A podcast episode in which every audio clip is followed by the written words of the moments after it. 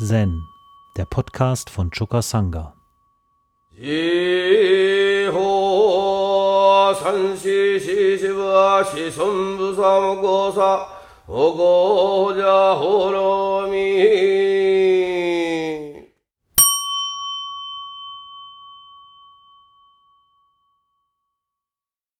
So Ende der 90er Jahre ist so ein interessanter Roman erschienen von Marlo Morgan, der Traumfänger.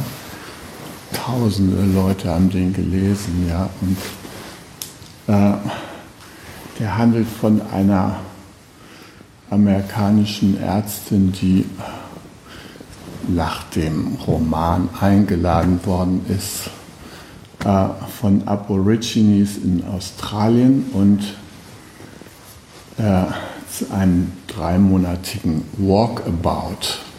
Walkabout ist eine Forschungsmethode oder Orientierungsmethode der australischen Aborigines gewesen, um ihr Verhältnis zur Erde im Angesichts auch von Unstimmigkeiten zu klären. Und ähm, darauf komme ich gleich nochmal zu sprechen. Auf jeden Fall ähm, ist sie dieser, dieser Einladung, wie sie schildert, gefolgt und kam in die äh, sozusagen in den australischen Busch, in eine unwirtliche Gegend, wo sie äh, mit den Menschen, äh, die sie dort mitgenommen haben, in unter ziemlich unwirtlichen und abweisenden Bedingungen gelebt hat und sie erzählt, wie die da immer vermeiden, in größeren Menschenansammlungen zusammenzukommen, damit sie nicht entdeckt werden und dann irgendwie zwangsweise aus ihrem Lebensraum geholt werden. Auf jeden Fall diese begegnet sie da einem Stamm, der nennt sich, oder die sprechen von sich als von den wahren Menschen. Und äh, diese wahren Menschen, die, äh, ich will jetzt nicht zu viel davon erzählen, aber die wahren Menschen, die zeichnen sich unter anderem äh, dadurch aus, dass sie beispielsweise die äh, Begabungen und Talente der einzelnen Stammesmitglieder fördern, zum Blühen bringen, wahrnehmen, ja, dass sie einen ähm, unglaublich engen Kontakt zur Natur haben und ja, berichten von ihrer Lebensweise, die sie über Jahrtausende da geübt haben und die Jahrtausende ein harmonisches Zusammensein von Mensch und Natur auf dem australischen Kontinent ermöglicht hat. Bis dann unser einer kam, ja, mit seinen Vorstellungen von Fortschritt und so weiter. Ja, also diese wahren Menschen, die treten in dem Buch sozusagen hervor als äh, Gestalten, die ähm, aufgrund ihrer besonderen Lebensweise, ihrer Geschichte, ihrer spirituellen Ausrichtung, ihrer Art und Weise miteinander umzugehen, ähm, so dem Urbild eines guten Menschen entsprechen. Ja. Und der tritt irgendwie so in dem Buch im Gegensatz zu diesen äh, Hirnis, die wir so sind, mit unserem Glaubenssatz, dass wir alle getrennt sind von der Natur, dass wir voneinander getrennt sind, dass wir äh, uns durchschlagen müssen, dass man sich das Leben erst verdienen muss und so weiter und so fort. Ja, und ähm, äh, vor allem äh, zeigen, so wie diese Menschen geschildert werden, zeigen sie, äh, wie sie ein Leben in Echtheit und Nachhaltigkeit ist ein moderner Begriff. Ne? Also, den haben die natürlich nicht, aber wie sie tatsächlich eine nachhaltige Lebensweise realisieren. Und wir hier im Lebensgarten sind auch angetreten mit einer Vision, äh, Kooperation mit der Natur auf allen Ebenen. Und ähm, wie schwierig das im Alltag dann doch immer wieder ist, das ähm, hat zum Beispiel Jürgen in mehreren Vorträgen auch immer wieder erinnert. Ja, also ja, wir kriegen es irgendwie nicht hin, unseren ökologischen Fußabdruck zu verringern. Wir kriegen es nicht hin, unsere Konflikte einigermaßen frei und ähm, ähm, freundschaftlich zu lösen. Ja. Und ähm, wir sind irgendwie verstrickt in diesem ganzen Fortschrittskram mit seinen Wachstumsideologie und äh, all den Ausuferungen, die das so hat. Ja. Ähm, ich fahre jetzt elektrisch teilweise jedenfalls und fühle mich dann immer ganz wohl, wenn nicht nur wenn da morgens wie heute die Tänzer des Lebensgartens auf dem Platz sind und ich die da nicht einnebel in meine Abgase, sondern auch weil ich ähm, so äh, ein klein bisschen mir sagen kann, also für meine Mobilität muss jetzt kein Krieg mehr ums Erdöl geführt werden. Ja? Äh, das ist ein schwacher Trost, der wahrscheinlich, wenn man das mal auf seine Effektivität untersuchen würde, viele Zweifel noch hervorrufen würde. Ja? Also Jürgen darf ich damit nicht kommen, das ist mir schon klar. Aber ja, es gibt so einen Impuls in diese Richtung irgendwie sich zu bewegen und mit der Restnatur, soweit sie für uns überhaupt noch erreichbar ist, so eine Art Freundschaft zu schließen und sich von ihr inspirieren zu lassen. Ich liebe zum Beispiel den Aufenthalt unter Bäumen und mit Bäumen, weil ich schätze, dass diese entwickelten Lebewesen, die die Erde hervorgebracht hat und die auch häufig von ihrem Lebensdauer, wenn man sie lässt, unsere Lebensspanne bei Weitem überdauern. Ja? Äh, ich liebe den Aufenthalt bei Bäumen, weil äh, mit ihnen eine Kommunikation möglich ist, ohne Beurteilung, ohne Urteil. Man kann einfach nur sein. Und man kann auch sich mit der Kraft von so einem Baum so verbinden. Ja?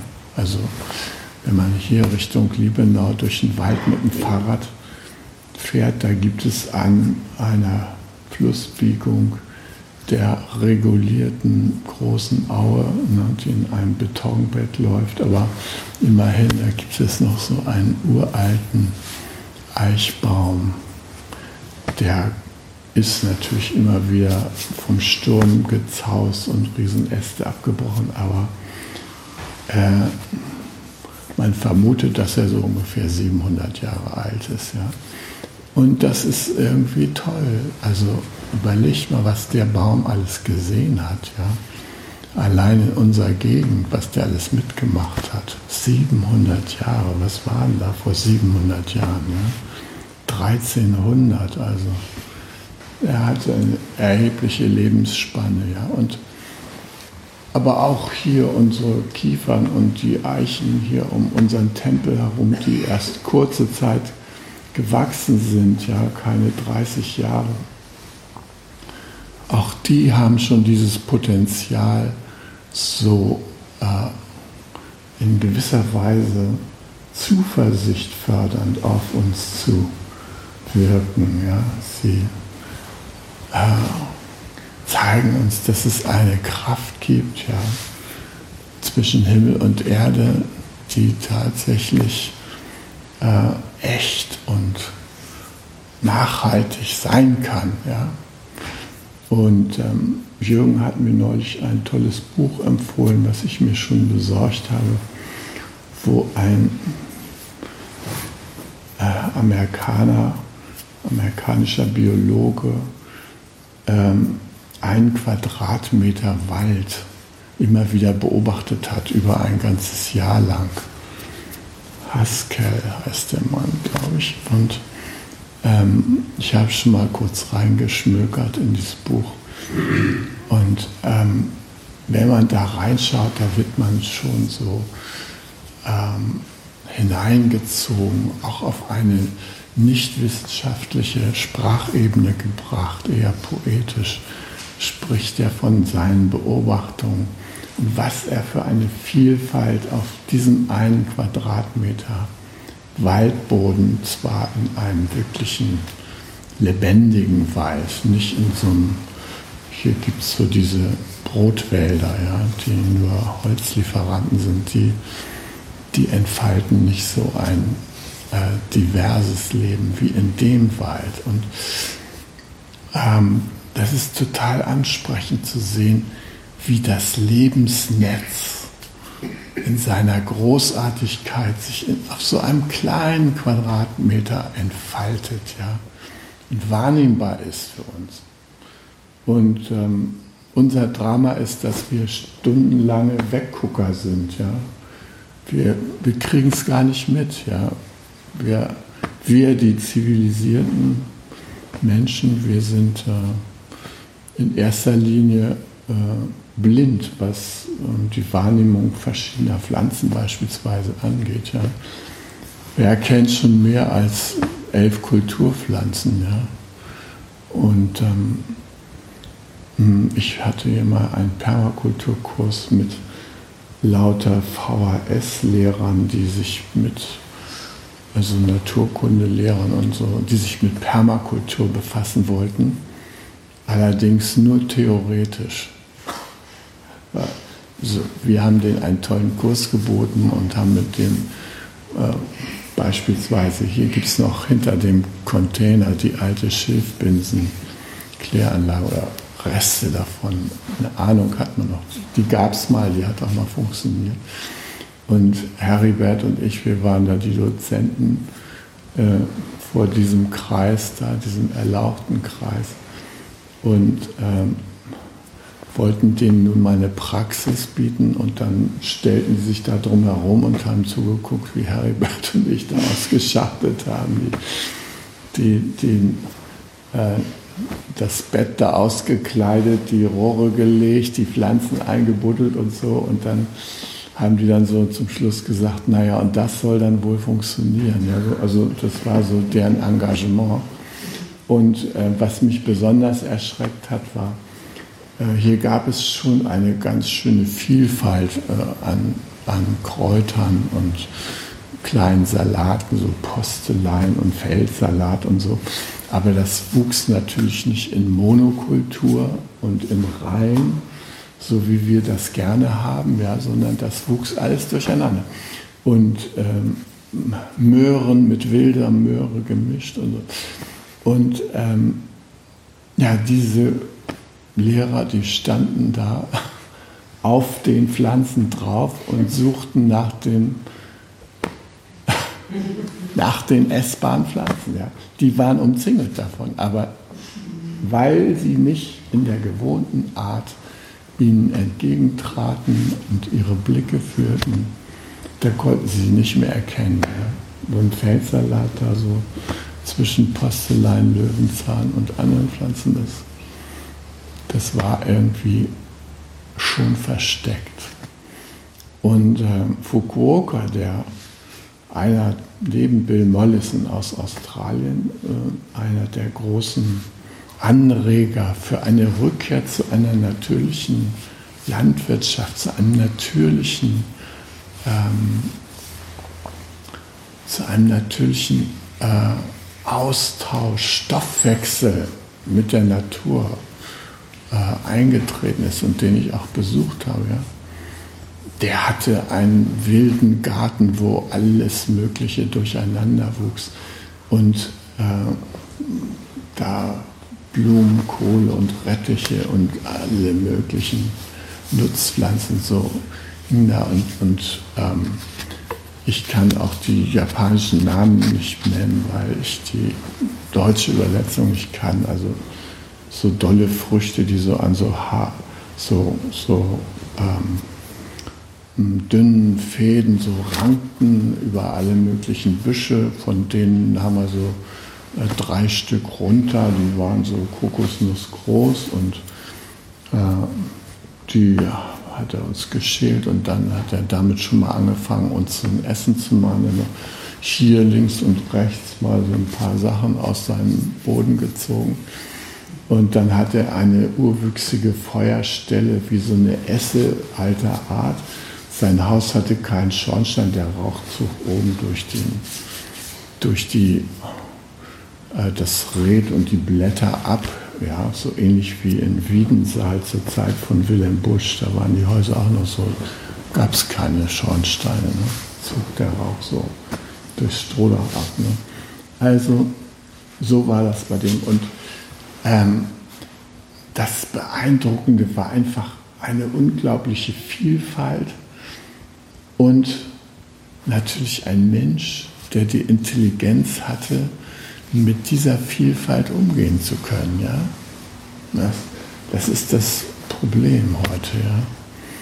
Wir, wir haben nicht mehr das im Griff. Und Fukuoka, der beschreibt in seinen Büchern sehr genau, wie er diese Vielfalt sozusagen bewirtschaftet hat. Er hatte so eine kleine äh, Sichel am langen Stiel, könnte man sagen, ja, so ein Gerät, scharfes Ding.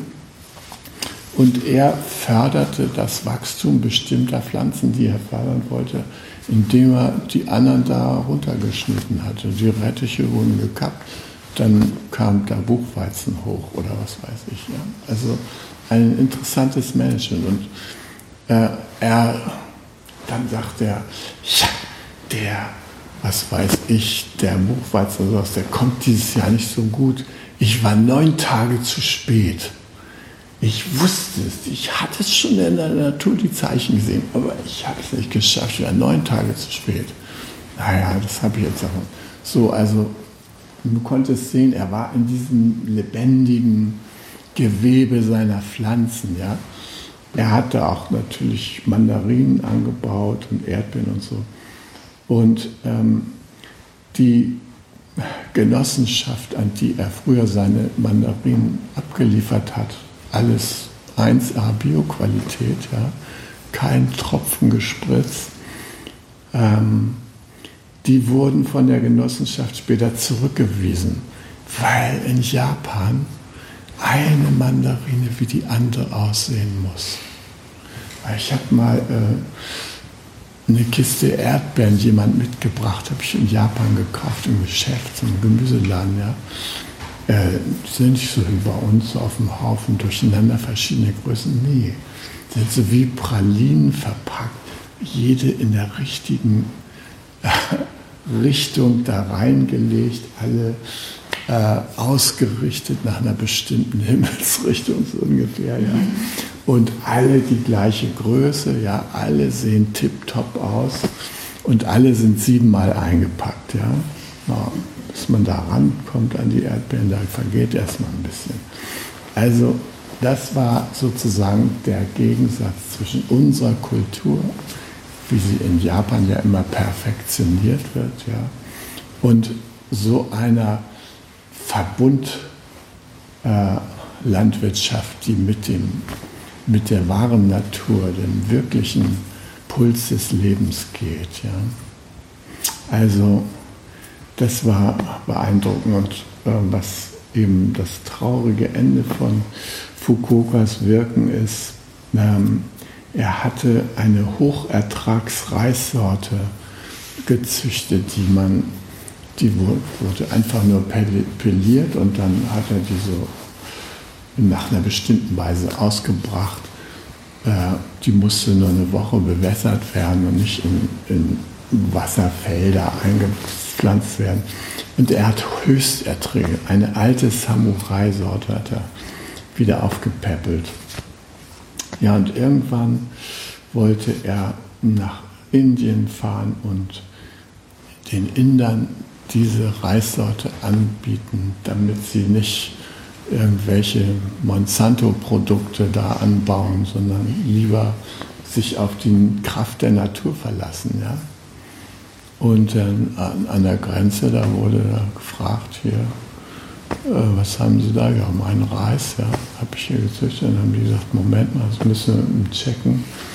Und dann haben die es gecheckt und haben sie gesagt, diesen Reis dürfen Sie nicht ausführen, das ist ein Patent von Monsanto drauf. Ja, da war schon mal einer bei ihm abends mal vorbeigegangen und hat mal so zwei, drei Rispen äh, abgerissen, ins Köfferchen gepackt, nach Hause geflogen, in die Sequenzieranlage rein, das Genom entschlüsselt und patentieren lassen. Wir kennen das ja, US-Basmati-Reis. Ne? Ja, die USA existieren, glaube ich, seit 200 Jahren. Ne? Basmati-Reis gibt es seit 4000 Jahren. Ne? US-Basmati-Reis, was meint ihr, wo der gezüchtet worden ist? Ja? Ja, eine Entwicklung von Monsanto. Ne? Schön.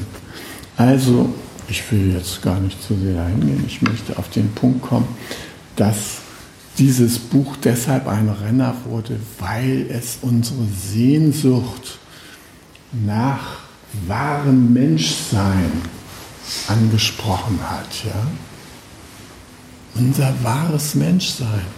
Wir, wir spüren das, wir sind irgendwie entfremdet durch unsere Zivilisation. Wir, sind, wir greifen in Systeme ein, ohne die Konsequenzen wirklich abschätzen zu können. Und wir haben diese tiefe Sehnsucht, etwas zu finden, was wirklich unser innerer, wahrer Kern ist. Ja. Und da sind wir auch nach Osten gegangen, also in den 30er Jahren des letzten Jahrhunderts. Ähm, da haben sich eben viele mit dem beschäftigt, was so der Osten zu bieten hatte in Bezug auf Authentizität. Insbesondere, dass die Forschung nach innen auch wichtig ist. Ja? Meditation, äh, die Reise in das eigene Innere, die Gesetzmäßigkeiten, die da gelten. Ja? Das alles war mh, hm, von großem Interesse und äh, C.G. Jung, der hat da drüber gesprochen, äh, dass wir das auf diese Weise uns mit dem uns Fremdgewordenen wieder vertraut zu machen versuchen. Und so ist es auch mit Zen. Dass Zen hier in den Westen gekommen ist, das hing mit dieser Sehnsucht und der Hoffnung zusammen, dass wir auf diese Weise mit einem uns fremdgewordenen Anteil von uns selbst wieder in eine fühlbare Begegnung kommen können.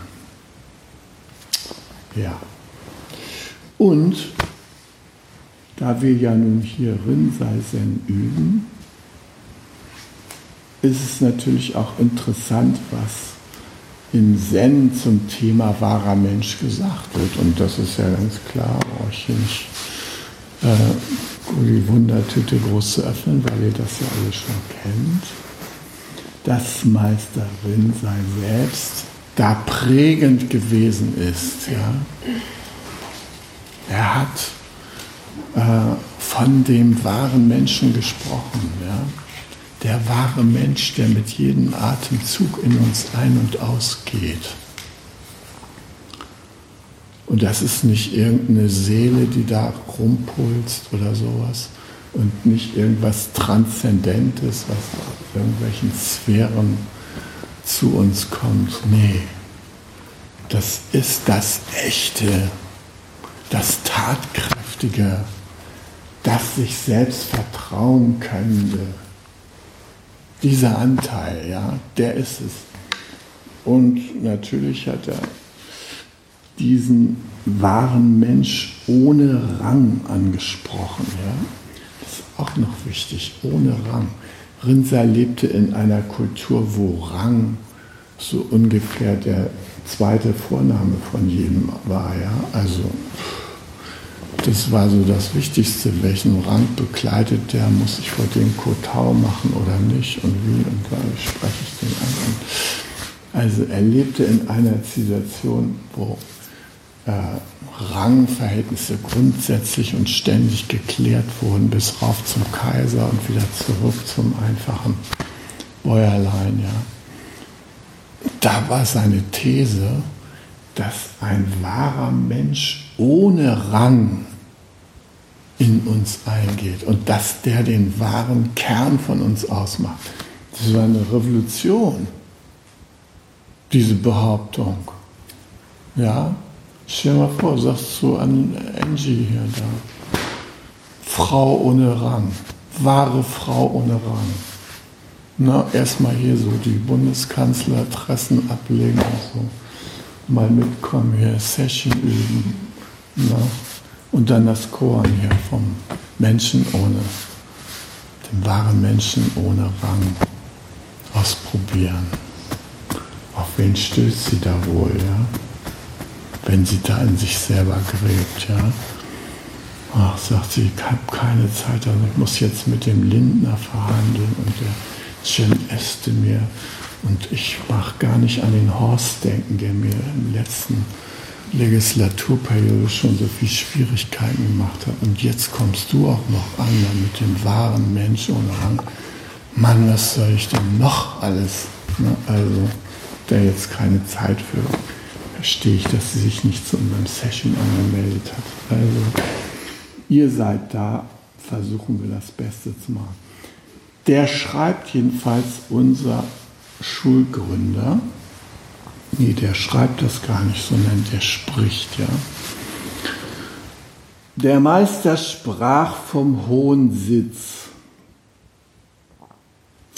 In diesem Klumpen roten Fleisches ist der wahre Mensch ohne Rang. Er kommt und geht ständig durch die Tore eures Gesichts. Diejenigen, die noch keinen Beweis von ihm haben. Sieht, sieht! Ein Mönch trat vor und fragte,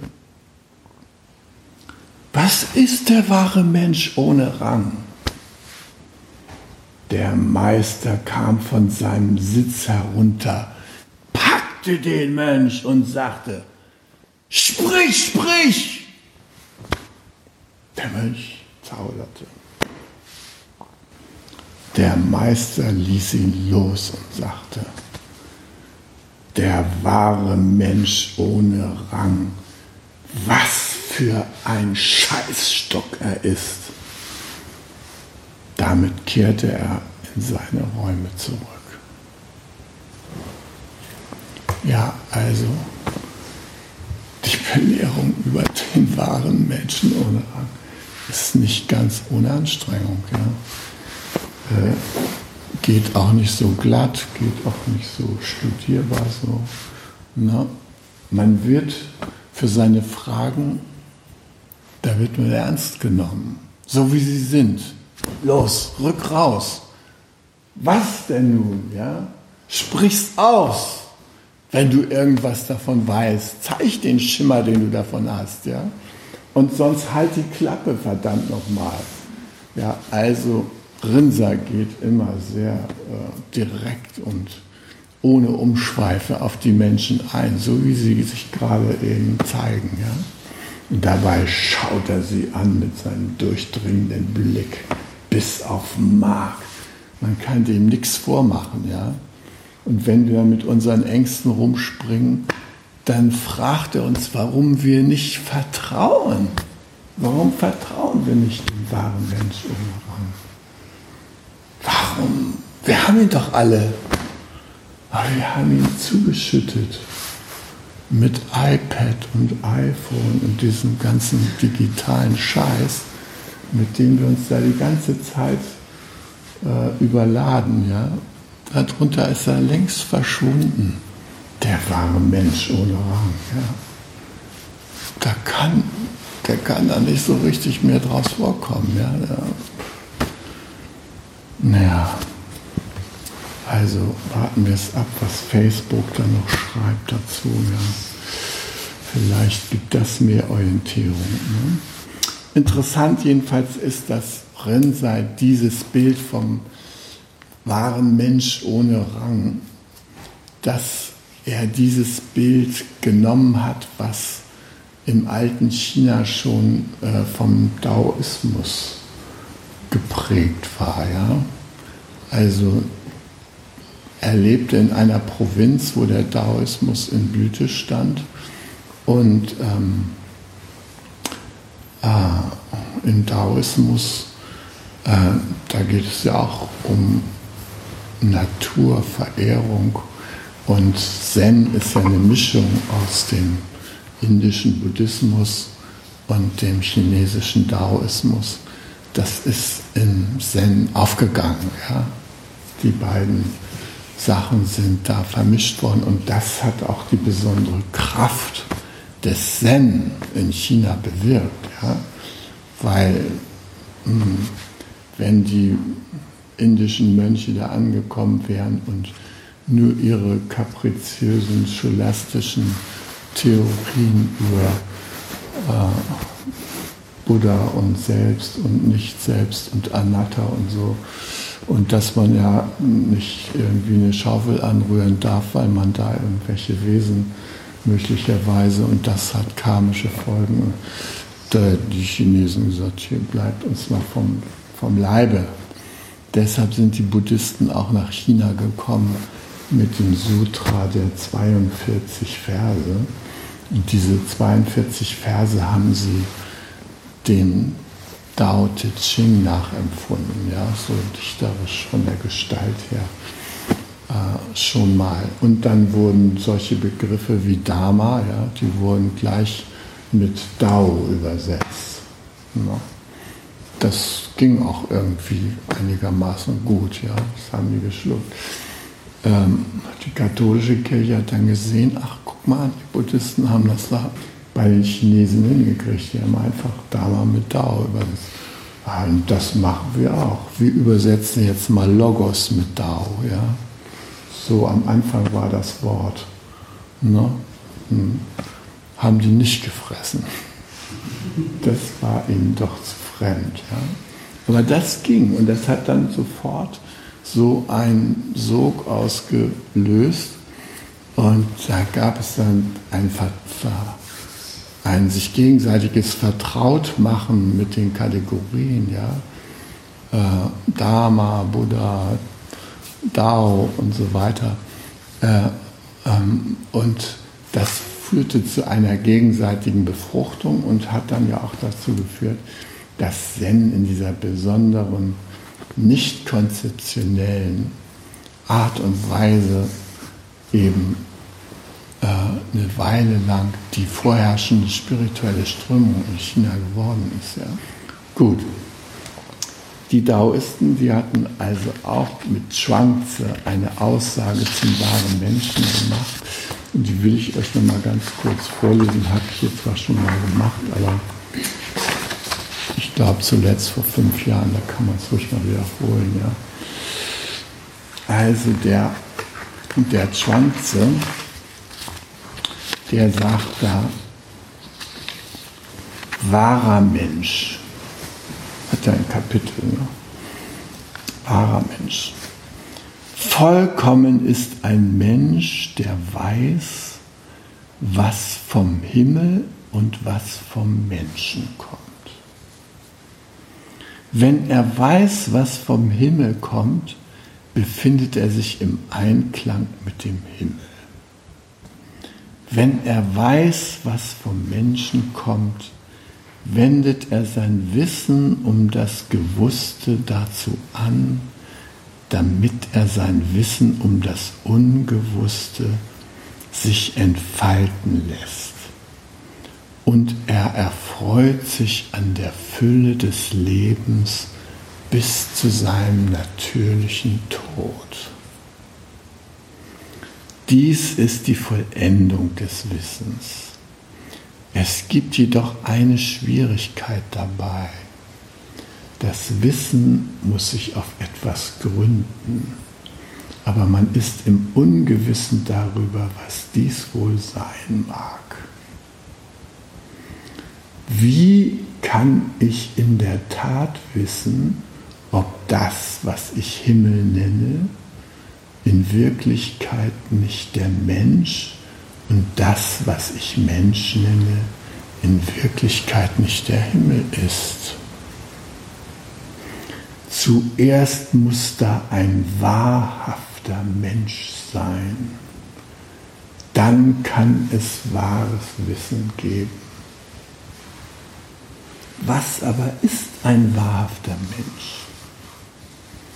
Der wahrhafte Mensch der alten Zeit machte sich nichts daraus, dass er arm war.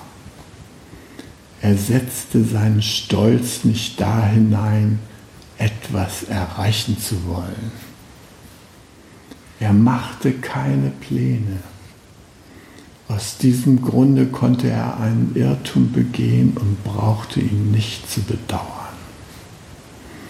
Er konnte sein Ziel erreichen, ohne dass er Stolz darüber empfand. Auf diese Weise konnte er ohne Furcht Berge erklettern, ins Wasser gehen, ohne dass er nass wurde und unversehrt das Feuer durchschreiten. Diese Art von Wissen führt zum Dao. Der wahrhafte Mensch der alten Zeit schlief ohne Träume und erwachte ohne Besorgnis. Seine Nahrung war einfach, sein Atem tief. Denn der Atem des wahrhaften Menschen stieg aus seinen Fersen nach oben während der Atem gewöhnlicher Menschen aus ihrer Kehle kommt. Werden sie von ihren Gefühlen überwältigt, dann verfangen sich die Worte in ihrer Kehle wie Erbrochenes.